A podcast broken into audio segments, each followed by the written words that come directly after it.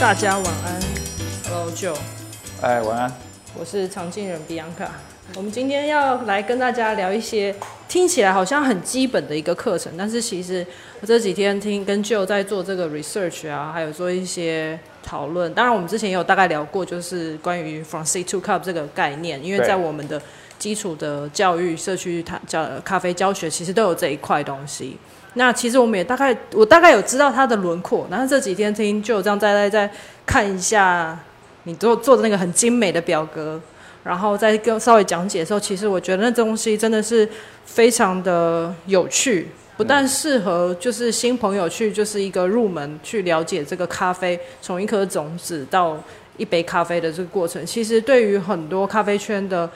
老手。高手其实都可以互相讨论和交换交流的地方。那所以是不是请就可以大概跟我们讲一下今天要聊的这个主题？寻斗士对谈跟 Clubhouse 还有欧式脸书脸脸脸书哈直播的朋友，大家晚晚安啊！对啊，没有想到比安卡一开始就切入主题，而且你一开始讲的好像太太严肃了哦，而且也也蛮紧张在陈述这个事情。那为什么会想要聊这个 C two cup 这个？其实我觉得，真的就是一杯咖啡，可能我冲或者是我们的教育主任中又冲出来的，可能就有差别。那就是冲煮上面一样，就是会有不一样的手法，可能一对点点的水流，一点点的温度，一点点的这些咖啡磨粉的粗细就会有差别。那同样，比方说都是 S L。的的的咖啡，为什么在这个庄园是这样，在这个对国家是这样？它就是就是会有不一样的生命，就是每一个小小的因素都会造就出今天的的这个差别。其实我第一次感受最深的时候，是我刚来的时候，有时候就是门市早上在开门的时候，他们做好那个试饮区的咖啡后啊，我就看到吧台手就会在议事那边很忙。对非常忙，可是没有客人进来。我想说，没有客人进来，为什么你要在那边就是就已经开始在冲咖啡，在这做意式了？我就后来就所以你很错了，对不对？对，我想说没有人来，没有人，你不会去然后煮我三杯大概已经煮了十十杯了吧。后来我就是去跟我们台中的店长宜兴聊天的时候，我才知道，哦，他是因为每天就算是同一包豆子、同一锅烘出来的豆子，每天因为它的这个温度、它的湿度的差别，它其实在磨粉的时候，它的干香就有差别了。那每天的话，他们吧台手都会根据现场的状况去做这个校正，然后所以出来的意式才能最能去表达出他们想要表达的这个风味品的的这这一杯咖啡。所以我就想说，哇，所以其实它不是意式，也不是这么简单的，就是你知道量个克数塞上去，开水就是出来就是意式。它其实每天很多细节都会造就它的不一样。那这个东西其实我就会觉得，哦，难怪人家会讲从 from seed to cup，它就是从种子，它记录了那个产区、那个那那一段时节的这些风土变化，产生了这颗种子，然后经过可能是农庄主的这个计划，或者是因为经济因素，或者是因为国家因素去做了这个处理法，然后再送到不同的烘焙师手上，产生了不同的生命，所以我就觉得很有趣。嗯你都已经讲完了呢。下课。对啊，所以所以我觉得你自己哦，应该去去回，对不起，去回顾一下，就是说今天的开场白，你自己讲这么多哈、然后我记得去年的这个时候哦，你对对咖啡也也也还是哦有在喝的习惯，但是就觉得说专业好像距离啊距离很遥远，对不对？然后我觉得别看你有机会，你把就是今天开场白你讲的话，到现在你自己去往返再听一下你你刚才讲了那么多的东西，其实这些东西就是从一个种子到一个杯子哦，一个就这就这杯咖啡的一个一个写照哈、就是说，虽然说你是有喝咖啡习惯的人，但是以专业的角度来看，就是去年的你是一个素人，那为什么说到啊、呃现在啊、呃就是因缘际会啊进入咖啡产业不到，应该差不多差不多最多也是一年的时间哦。是那你可以你可以去侃侃而谈去讲说，哦，你现在终于知道为什么早上他们在调意式机器的时候会这样子去去调不同的粗细，看它的流速啊，测试它的味道，去找到一个最佳的一个一个冲煮模式，然后就啊、店门打开就开始今天营业状况。你举了一个很精彩的例子哦，那这个也是可以呼应到今天的主题的。那 From C to Cup 事实上是咖啡产业的每个人都在讲，特别是如果说今天我们很在意品质，也也也有机会跟最源头的这些咖啡农接触的人，然后也刚好也做做到末端针对消费者服务这个区块。那这一种咖啡产业的这一些我们的同业，包括线上现在目前这些好朋友，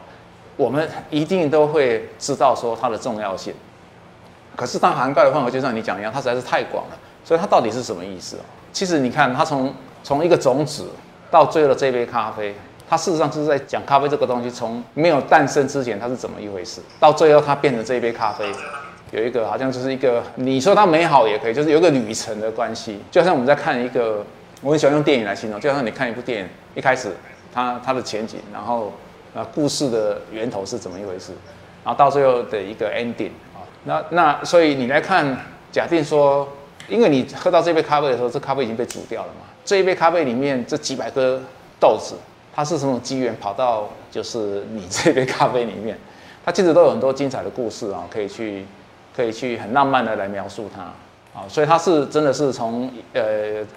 萌芽之前的种子开始，故事就已经开始了。然后，难道我们喝完这一杯咖啡之后，比如说我现在喝这一杯咖啡，那它就结束了吗？它其实并没有，但是有很多可以聊的东西，或者是说，如果我们是专业的咖啡人士，我们还必须要回馈很多意见。我到底喝了之后，它是什么样的感觉？谁应该知道这些资讯？有时候有些资讯是很快乐的，因为你很满意，或者是很美丽，但是有些资讯事实上是很厌恶的。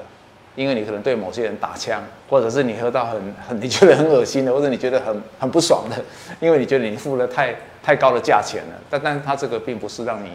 觉得说是啊能够匹配你的付出代价跟你喝到这一杯的感觉，你事实上是觉得是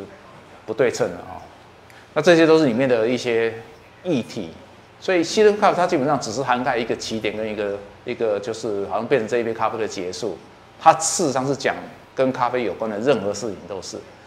那也就是说，因为它实在是太广泛了，所以呃，我们有些啊圈内的朋友就觉得说，它就是代表整个咖啡产业。如果我在讲咖啡产业，那就是稀土咖啡，呃，就是啊，你是靠近源头端呢，还是你是靠近啊，就是呃充足服务端，就是面对 end user，就是最终客户。他他他用产业的整个产业链的从源头到末端来讲，你是在哪个区块？来解释，然后我在做什么，或者你在做什么，甚至于来，呃，来区分彼此的这个责任，或者是彼此的合作的模式。就是说，你要切入哪一块都可以。那这样子变成就是包山包海嘛？那到底它对消费者的意义又是什么？所以如果说今天你要看对象，如果今天我们对象是消费者的时候，消费者一定是最在意离他最近的，就是这一杯咖啡嘛。那我们如果是跟他讲源头事情，除非是美好的故事，或者他想知道背景资料，离他是最遥远的，对不对？所以，这要看你在产业链的位置。然后你在产业链在这个位置的时候，你当然就是很专精嘛。所以你可以讲的就更多更深，然后也就更广泛。然后甚至你可以讲跟你在这个啊在这个位置点相关的这一些协力的这些同业哦，那他们帮助你，或者是他们扯你后腿，或者是说你觉得哪个地方是事实上有机会可以改善的，这个都是哦。那我在解释这个稀土靠用这个角度，事实上是。用产业的角度来来解释，那这个就很枯燥。那可是对我们同业来讲，这个有必要去了解。所以我还是要回到那一句话，就是说要看受众是谁。如果今天是对消费者讲的时候，你讲稀土告这个范围太广了，你讲七天七夜可能讲不完。那如果说今天你要切入一个点去讲，那自然就是很好。所以从去年到现在，我们办了很多活动，然后年初啊，从 Clubhouse 开始啊盛起的时候，你看真的是非常的。有一点像文艺复兴时代啊，有每天对风云变色，每天都几乎有我们咖啡圈的好朋友在在在开各种房间啊，聊各种咖啡的相关议题，那个那个是很精彩。其实大家讲的都是 C to cup 的一部分。好，那我觉得还是要呼应到这个，就是说你今天这个主题啦，还有就是说我们从呃二月份到现在，其实是有计划性的来跟大家来分享，就是啊专业咖啡的各种啊各种就是啊啊。比如说，我们是从呃原料端的源头啊，那我们就讲它的起源、它的品种、它的故事以及它风味传递的状况。那光这一区块我们就已经讲了两三个月，对不对？然后，但是你讲的时候，你还是会带到说，那终究这个咖啡是怎么样被煮成一杯的嘛？所以我们慢慢在过去这两个月是把各种的一些充足的模式跟方法带进来跟大家分享。啊，所以我们找雅婷示范很多类型。我们他有示范虹吸，有示范手冲，甚至法国鸭、摩卡壶，嗯，然后今天晚上九点半，我们会邀请他来跟我们示范这个土耳其，对啊，伊比利卡这种方式。那那这一些不是一个就是充足示范而已，基本上它它代表的也就是说，当咖啡发展到各种不同的呃，甚至到文化背景或者是潮流啊，我们现在讲到第三波，甚至更甚至第三波啊，更发展的更细微啊，更更精彩、更多元。那这些都是比较接近于如何把它变成末端的饮料的一些技术手法，它也是稀土 cup 的一部分啊，啊，所以。啊，我觉得都可以讲，啊，也都涵盖，但，呃，在这个情况之下，我觉得比较呃比较有意思的就是说，我们不妨来真的来回溯一下啊，既然它是从源头到这一杯咖啡，那到底从源头到这一杯咖啡，我们大概可以分成几个阶段，几个呃 step by step，就是来跟大家聊。那这样聊的时候，每每一个人在聊这个西多咖啡，一定有它的背景。比如说世界赛来讲好了，世界赛的规章规则真的讲得很清楚啊，你不管是呃就是。啊，WBC 啊，泽林拿到冠军的这个 WBC，以及啊王策拿到冠军的这个冲组，他都有提到，就是说呃咖啡的选手都可以描述咖啡的一些专业的知识，以及他的知识如何去啊，如何去在他竞赛短短的这啊十分钟到十五分钟里面啊，去去透过他做的饮品，甚至透过透过他的展演，去把这个资讯啊，还有他的专业知识描述给。这一些就是评审，当然观众也大家也可以听得到，也可以欣赏得到。但他之前中间就有提到，就是说啊，他的专业知识，比如说 from sea to cup，这个是很有趣。这在世界赛规则里面，他也是用这样这样子一个涵盖范范围非常广的。啊，那他们当然可以选手就可以切入自己想要表达的点。有些人会讲烘焙，有的人会讲风味，有的人会讲到风土，有的人会讲到为什么他选这个品种。为什么选这个处理法，以及我为什么用这个手法来展现出它最后的啊这一杯咖啡风味，而你平常可以喝得到，其实这个都是。那我们不妨带大家哈来做来做一个巡礼啊，就是说从它的源头开始，从故事的开始，一直到变成这一杯咖啡的时候，那到底一个咖啡从萌芽开始之前，然后变成一个种子被挑，被挑去干嘛？被被挑去栽种啊，对不对？然后栽种之后到底有哪些环节，事实上是我们必须要在意的。那我们在，呃，以以比如说以我我的立场，或者是以以比方讲我们这个团队的立场来讲，我们一直在传递的就是啊好品质，也就是精品咖啡的讯息，它应该是呃怎么样被啊被比较被比较客观的方式，以及被比较符合。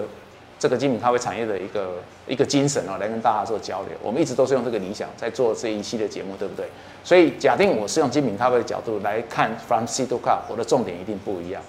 我的重点跟商业咖啡就会有很大的不同。啊，那不同点我们等一下再跟大家做分析。所以啊，为了今天这个节目啊，就是今天的这个比安卡提出来说 C to Cup，所以我们内部有脑力激荡，然后我们刚好趁这个机会做一个检视。啊，就是这个，其实讲到这边可以跟听众朋友或者是呃 Clubhouse 的啊同业来做一个分享，就是我们每一次在想一个主题的时候，我们内部会做一个啊，就是 brainstorming，会会去想说，哎，我们为什么做这个？然后这个那这个来讲，我们怎么样去啊去去 approach？那我们怎样去去就是呃，比如说可以形成我们的我我。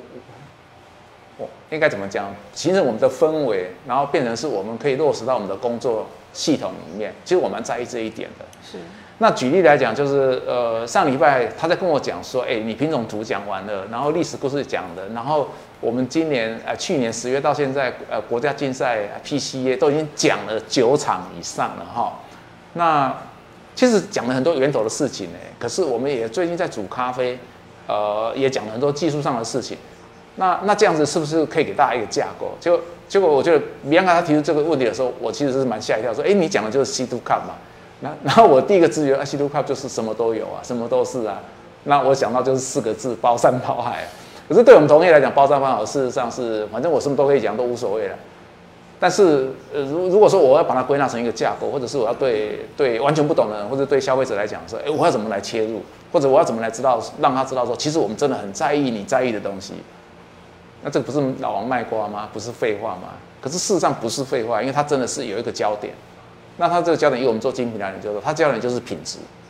它的核心概念就是你品质这个东西，你要能够护得住，你要能够啊传递得出来，而且你要能够感受得到，否则那个都是空谈嘛，就变成是你自己在做这个人自己在自说自话。所以我就我我就开始在想说，哎，这个架构我们要怎么做？那刚好是呃从呃下下个礼拜开始到九月份我刚好有机会到嘉义去啊，会会跟啊县政府合合作啊一个专案，然后也会跟我们台湾的咖啡农去做一些交流。那我就觉得说，哎，那这样子我们可以用一个全新的角度，然后或者是用一个比较聚焦的方式来跟大家聊你在意的品质啊。假定要从源头开始，一直到最后这杯咖啡，你要怎么去呈现？好，所以我们行销团队就开会讨论。那我们的我们的美工师傅呢，我们的细心就很辛苦，所以他就帮我们做了一个就是这一些啊系统图出来。所以这个系统图今天就是我们也会在啊在线上跟大家分享啊。那如果说你是在呃。Clubhouse 里面听的话，那我会建议就是说，你可以去方便的话，就是去脸书啊，去欧社的品牌总部去看，然后我们会把这一个系统图啊放出来跟大家做交流。那我等一下就会根据这个系统图跟大家做一步一步的分析。那别看你觉得这样子可以回答到你的问题吗？就是有啊，就觉得还是就很想赶快期待听听那个就讲这个，就是从一颗种子，然后就是庄园主啊这些选择。的部分，对啊，那嗯，那我们就开始哦，好，对啊，但是在我们开始之前，也是提醒大家一下，就是今天晚上大家呃，Clubhouse 的同的朋友也可以就是考虑到脸书上在这边，今天只要就是同样我们的老规矩，就是分享公开分享这一篇直播文到你的呃脸书上面，然后并在这一篇直播文下面 tag 三位朋友，在下个礼拜三五点之前。完成的话，我们通通都会可以参加抽奖。我们这礼拜抽奖的是我们精心调配出来的月中秋这个部分。我们待会可以来，就是在煮土耳其湖的时候，可以跟大家讲一下月中秋的故事。好，对，错。好，那我们请就开始跟我们聊聊，就是一颗小种子的故事。好，那我要帮你们哈，就是把那个呃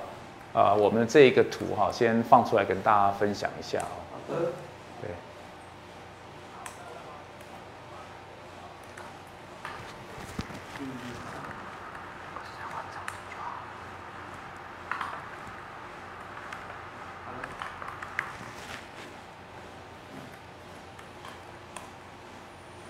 好，那如果说呃各位你在脸书上哦是看啊直播脸书的话，你的画面哦基本上画面的右下角哦总共有一个就是阶段图啊，那这个阶段图基本上是我们把它分成十五个阶段啊，那这十五个阶段哈，我我先讲一下一个就是啊概要让大家了解一下这个图要怎么去使用啊，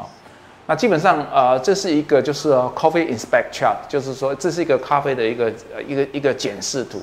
那为什么我要把 C to Cup 设计成一个咖啡检视图？原因就是说，啊，不管是消费者的角度，或者是我们是从业人员的角度来讲，你绝对可以在这十五个图里面找到你的位置，也就是说，你的核心工作是属于哪一个阶段的？那你可能会啊，就是多元。那你也可以跟我讲说，你从头到尾都是自己包了，那那你就很厉害了啊，你就是一到十五个阶段都自己来。那所以这样子来讲，我们就可以去去了解到，就是说。假定你我今天是啊追求是好品质精品的咖啡，那我是这个行业的从业人员，那我今天要跟我的啊顾客或者跟我的朋友，或者是跟我的协力的这一些啊上下游的伙伴哦，来来沟通一些事情的时候，它的意义到底是什么？它的意义除了说是大家有点像啊，就是接力赛一样，大家接力把一个好的咖啡传一步一步传递下去。从源头一直传递到我我这个环节，那我假定我不是煮咖啡给末端的消费者的时候，我必须往下传递出去。所以这时候我们每一个人在这个整个啊西多咖里面都扮演一个角色，跟扮演一个阶段阶段性的任务啊。那可是这个阶段性的任务，它必须要能够被检测、被检验，甚至于被检讨。就是说，假定品质维持得非常好。甚至品质超过预期的好，哎，这有天底下这么好的事情吗？其实有时候真的会有，哎，但多数的情况事实上是品质出问题了啊，走下坡了。那到底它是在哪个阶段出问题？它到底是在哪一个哪一个状况啊？所以这这这个十五个这个 C to c 的一个阶段步骤图啊，它基本上也是一个品质的一个检测表哦。所以我们基本上是可以从啊第一个阶段哈来讲哈，就是那个它的那个什么 chart one 就是第一个图啊。那第一个图基本上它有趣的地方是，他提出一个观念呢。一般来讲，我们在讲稀土咖啡的时候，讲到种子的时候，都说啊就是庄园呐，那庄园就是呃咖啡农，那他在这个地方特定的地点种咖啡出来，那我们当然就是喝它的风土。所以我们最常提到的是风土。我们也常提到，就是说地理条件啊，甚至我们很在意，就是说，哎，精品都在种很高啊，所以它海拔高度到底是如何啊？然后它的呃庄园的状况啊是怎么样啊？气候之类的，其实这个就可以写一本书了啊。比如说是栽种学又干嘛？可是你有没有想过一个一个情况，就是说，啊，假定他已经在这边种咖啡了，所以地点已经是固定在这里了，啊，那这个地点到底是什么？到底是在哪里？那现在科技很进步啊，所以即使我们现在到非洲去找豆子来讲，那有些呃土地厂或者有些合作社、有些庄园，他给我们的就是 GPS 坐标。所以我们第一个哈，就是第一个阶段，你可以看到上面写的很有趣，就是说他讲的是 GPS 气象图跟品种。他的意思就是说，我在很清楚的跟你讲，你的咖啡是从哪里被种出来的。大家都知道 GPS 涵盖它经纬度。很精准啊，精准到比如说二十公尺以内。但还有一个很重要的就是它的高度图也有出来，那就是涵盖这个资料，就是说我们大家最在意的海拔高度它都有。那为什么再来就会讲到气象图？因为气象图的意思就是说，在这个地区它经过一个生产 cycle，啊，甚至不止一年两年以上，那它的它的气象、它的天候状况是如何？我们这再有两件事情，一个是雨量，第二个就是日照，啊。那那这个是属于天后的部分，庄园自己本身没办法去移动它的条件，当然就是它固定在这里的。它到底土壤是怎么样的一一回事？地地势啊，就在这个地方的地理情况是如何啊？那这个从透过 GPS 的定位，透过当地的这些啊单位有去假定有做研究资料，或者是你可以去哦找到辅助资料可以参考的时候，我们大概会有基础的把握去了解到，就是说。这个咖啡是在什么情况之下，在这个地方好是被栽种的？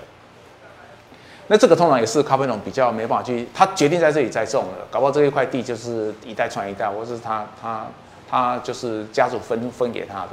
那那有一些咖啡农，他事业比较成功，他会目的性去购买。好像我们知道一些很有名的，常常在得奖的庄园，或者是啊呃，比如说像巴拿马的翡翠，他们也是一样啊，从这个地方不错，有这个机缘，他又买到一些就是。啊，周边他们觉得很很有发展潜力的这些地块也是这个样子，啊，所以这个是我们在了解这个咖啡被种出来之前必须要有的背景资料，所以用这个来来代替。那接着跳到品种，这个就有意思了。为什么要跳到品种？因为现在在做我们在讲精品来讲的时候，我们很很很想知道说喝的咖啡到底是是什么样的种类，然后它是怎么样被处理出来的。那品种事实上。在早期是咖啡农是很混沌的时候，他们也没办法说一定有选择性。但如果说现在已精明咖啡界的发展的时候，咖啡农已经多数有这个主动权，他可以决定说我要种什么种啊，我可能是啊听说 G 小很有名，我这边海拔很高，为什么不种看看呢？所以他种了。然后早期呃就是帕卡玛纳开始出来之后，大家发现这个豆子又大又漂亮，然后风味也不错，那个价钱也不错，产量也还可以，为什么不种看看？所以。啊，当咖啡农开始有这个选择权的时候，这时候他在他的这一块农地里面来讲，他开始要种新的啊树的时候，他必须要从选种开始，啊，所以品种啊跟呃气象天候图以及跟 GPS 这三个项目，事实上是在第一阶段，假定我们要知道背景资料的时候，你最好都要具备。所以他们会同时三个就是去做这个斟酌选择，再去做选择这个品种。哎，刚好相反，通常是没得选。你的地都已经在这里了，你要不要种咖啡？你是选择种或不种而已嘛。我意思是说，比方说他可能海拔特别高了，他可能说哦好，我特别适合这种 geisha，我就来来种这个。哦，这个是有的选，没错没错。对。所以当他有的选的时候，他必须要去透过他的这个当地的，就是他自己的调查资料。那事实上，假定这个庄园范围很大啊，或者是可以往上种的时候，像我们今年标到的，比如说英赫特啊，就瓜地马拉冠军。啊，它是最明显的一个例子，因为它整个庄园往上走的时候，它是沿沿着庄园的地形，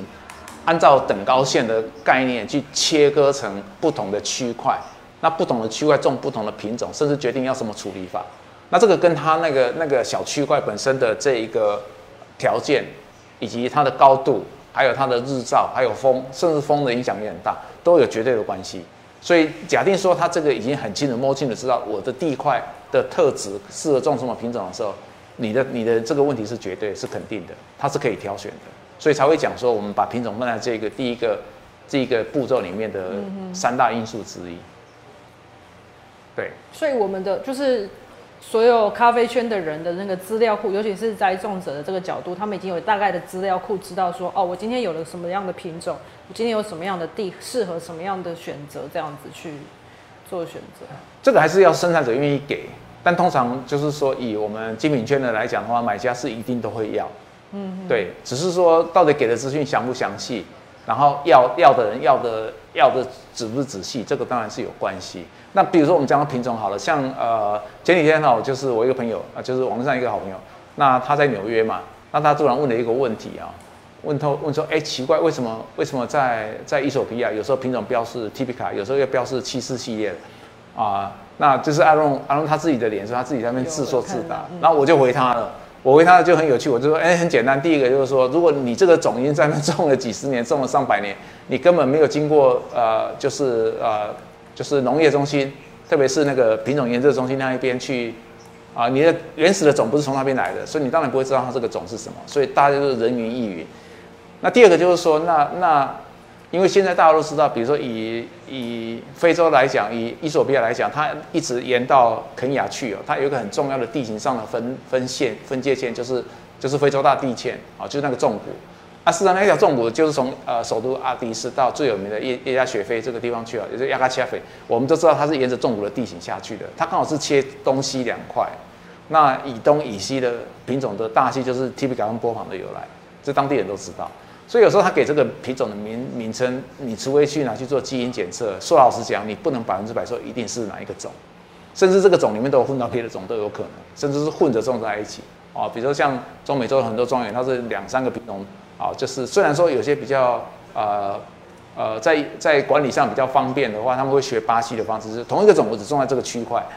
即使我这个庄园有三四个品种，但是我虽然收成的时候混在一起，但是我在种的时候我是我是分开的，这样子施肥管理跟采收事实上是比较好控制。但并不是所有咖啡种都是管理就是林间的管理做的都这么好，所以它可能是混在一起，或者有时候它根本搞不清楚它是什么种。那这个情况到非洲哈，特别是一些比较古老的国家是越严重。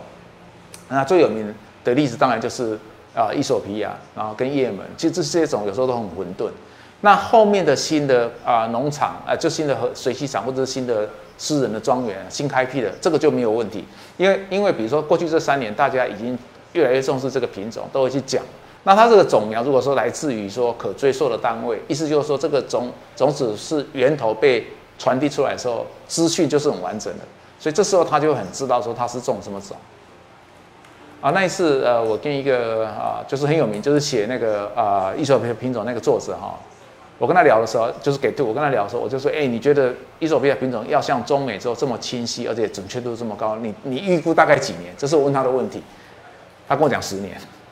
真的？对他觉得说十年，就是大约需要十年时间，大家对品种的了解跟品种的准确度可能才会比较提高，否则就是有人说我要知道什么品种，你讲什么种，所以大家就传来传去。其实搞不好是真的是这个品种，但搞不好其实根本不是。对，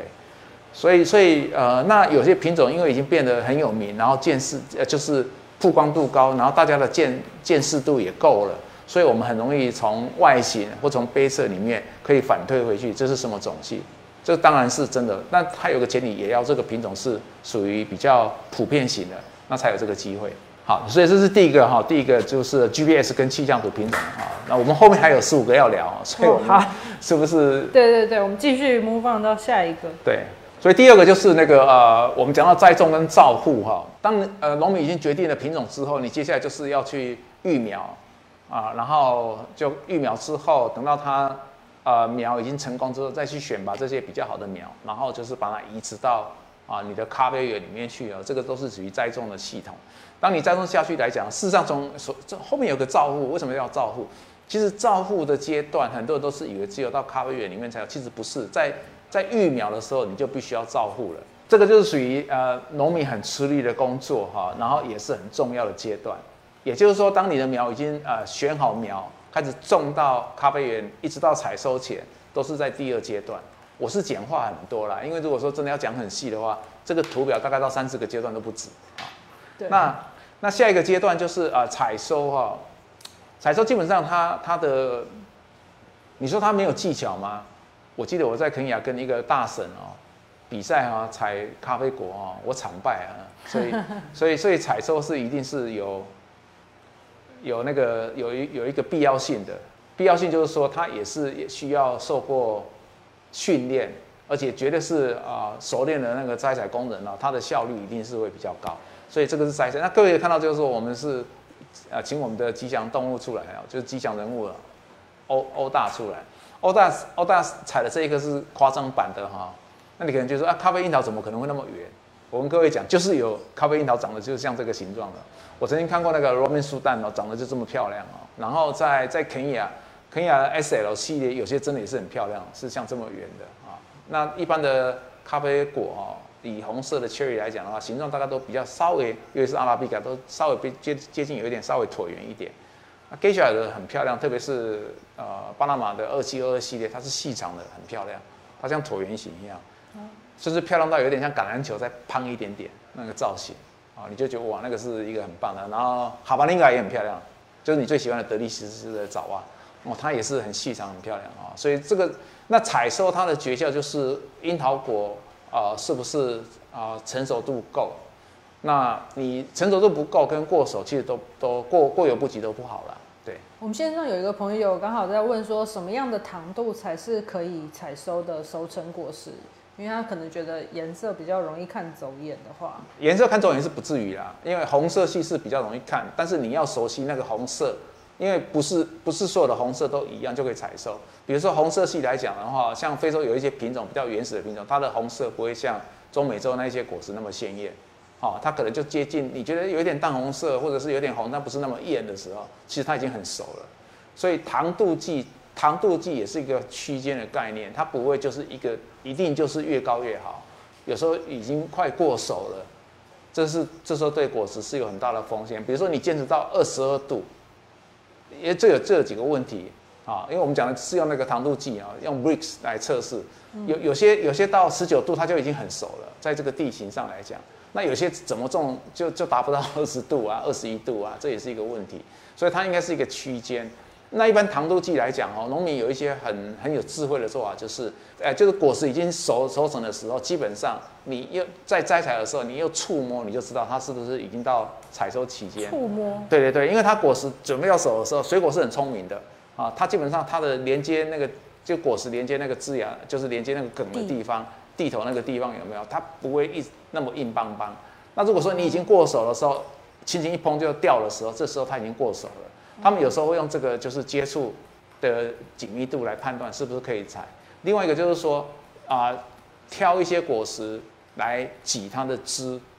因为果实里面的果肉能够挤出来果汁的话，哈，就代表它的熟度已经够了。所以当当当它有些就是我们现在讲的都是健康状况的樱桃果，这是有淡疏的哈。你不要跟我讲那个低海拔或者营养不良或者生病的，那挤不出来，不是这个例子。